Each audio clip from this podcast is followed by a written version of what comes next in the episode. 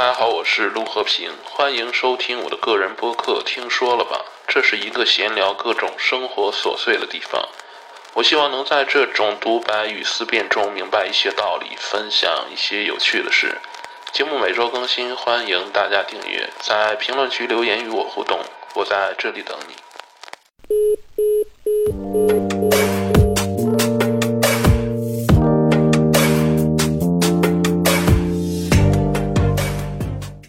大家好，欢迎收听新一期的节目啊！这几天广西老表又冲上了热搜啊！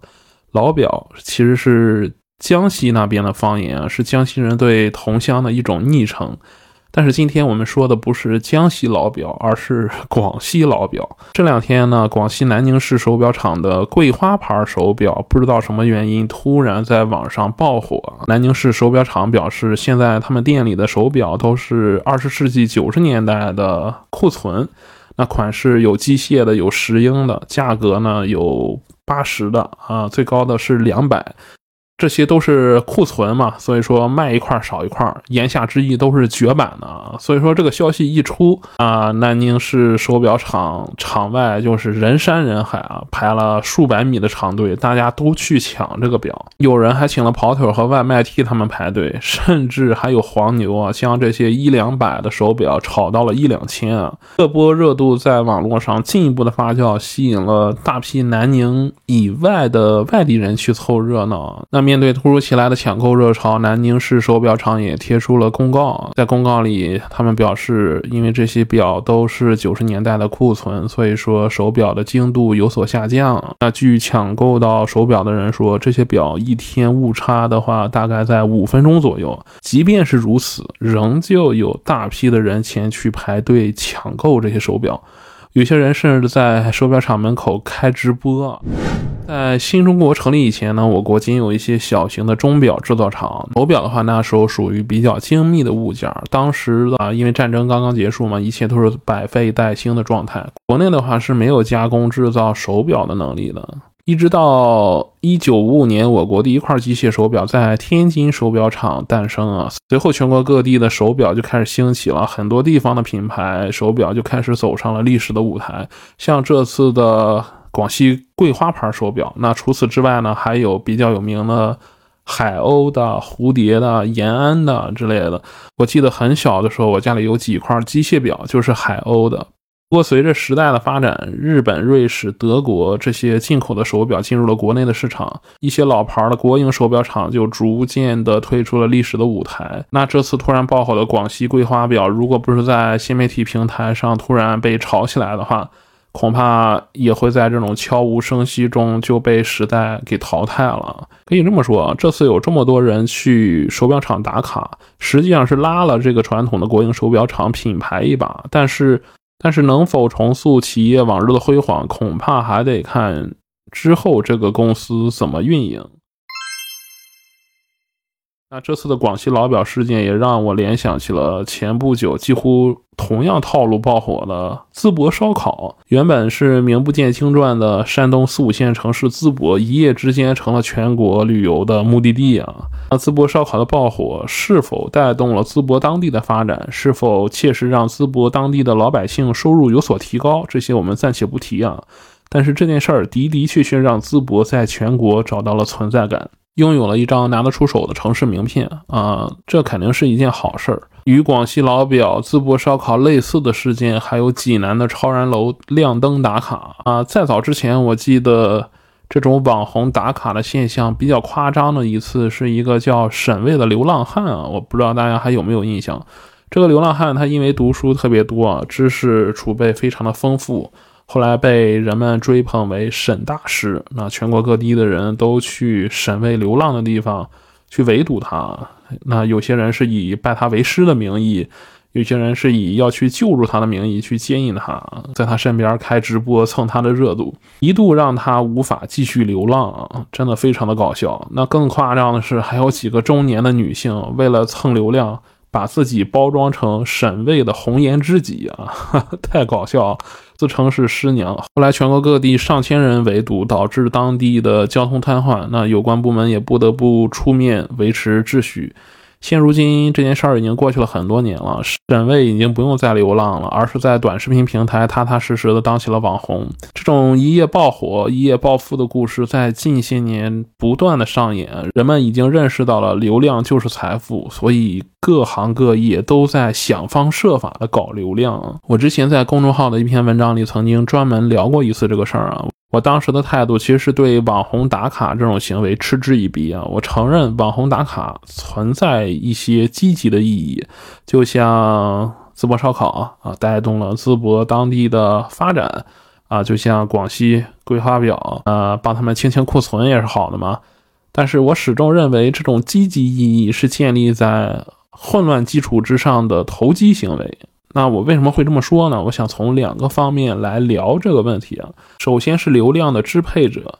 它应该是站在整个食物链顶端的位置。一般情况下，这个位置肯定是各个新媒体平台，对吧？那表面上看，内容是通过算法分发的，然后经过优胜劣汰，被更多人喜欢的内容就会获得更高的关注度，也就是热度。但是实际体验当中，我们发现很多爆火的内容其实十分的无聊，甚至有一些很垃圾的内容都能火。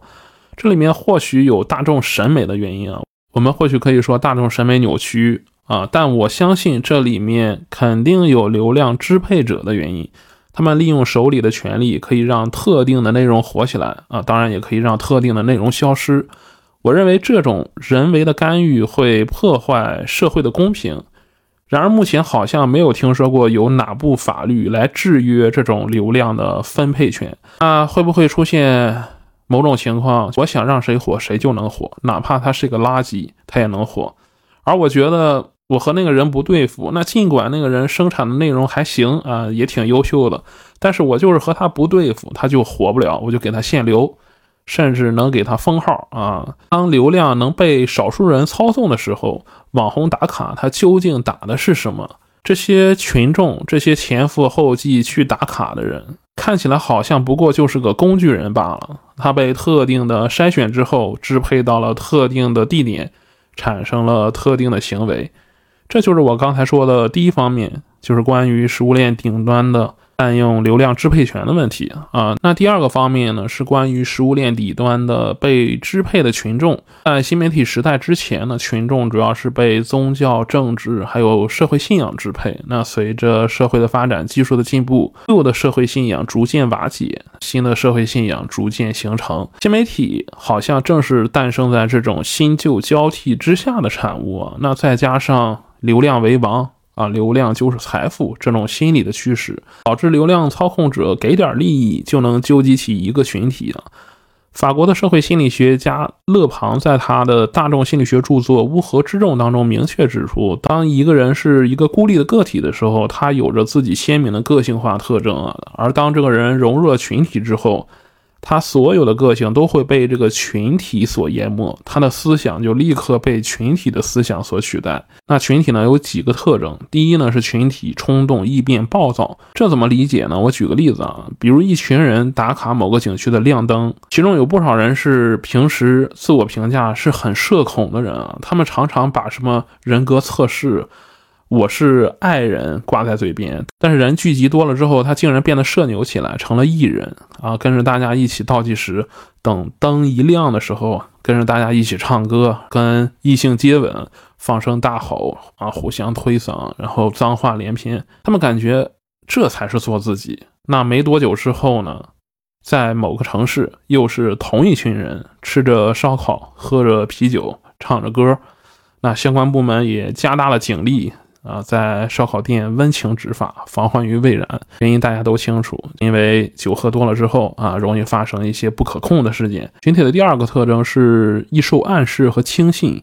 勒庞指出，群体的暗示具有传染性。比如我今天搞个活动，去某个地方打卡，就会有流量扶持，那么群体中很多人就会接到这个暗示，大家就都会去那个地方凑热闹。这种类似的暗示有很多啊，比如说好评。就会得到更高的流量扶持，那负面评价就会被淹没，因为在群体中人的个性都消失了嘛，所以说群体中的个人就会心照不宣，其余的个体也会接收到类似的暗示，也会做出和群体一样的评价。那群体的第三个特征是情绪的夸张和单纯，比如某个地方的烧烤或许并没有那么好吃，但是前去打卡的人都很夸张地表示不虚此行，吃到了全中国最好吃的烧烤。关键是这个城市还特别暖，特别有人情味儿。那再比如说某个品牌的手表特别好看，所以人们都支持国货嘛，即便这个表每天误差能达到五分钟。但是加价一千块钱排队一天啊，抢五块表真值！就大家不图别的，就单纯的为了情怀。当群体流量、网红打卡这些掺杂在一起的时候，我看到了人的个性泯灭，也看到了一个事物的好坏被扭曲的评价。后来我生活当中常常遇到这样的事情啊，一部电影它的前期宣传十分的精彩啊，提前点映也是好评如潮。但是当我自己掏钱去电影院看完的时候，发现自己看了一个什么垃圾啊！我当时就怀疑那些说好的人，他们脑子里到底在想着什么？又比如前段时间我去了某个城市，那做旅游攻略的时候，查那些当地特色的美食，因为你到了一个地方就想尝尝当地有什么好吃的东西嘛。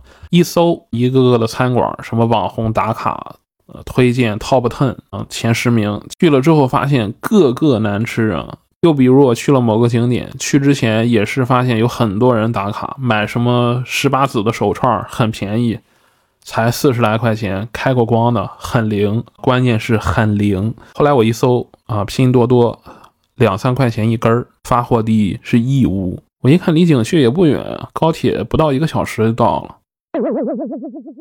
当我不再用群体中的视角去看生活的时候，我的感觉是生活并没有变得很乏味，反而更有意思。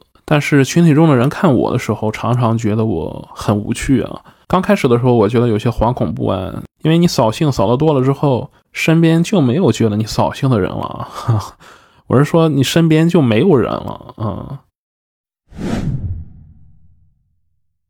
节目的最后，其实我想跟他们说，我并不反对网红打卡，我反对的是虚伪的狂欢，我反对的是真实的落寞，我反对的是。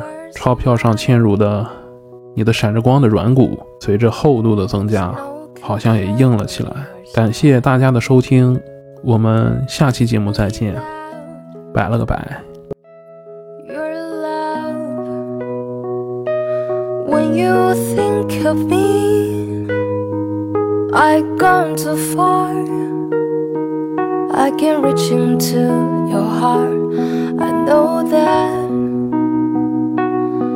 I'm looking back, I'm torn in two. I might breathe like glass with this, beat the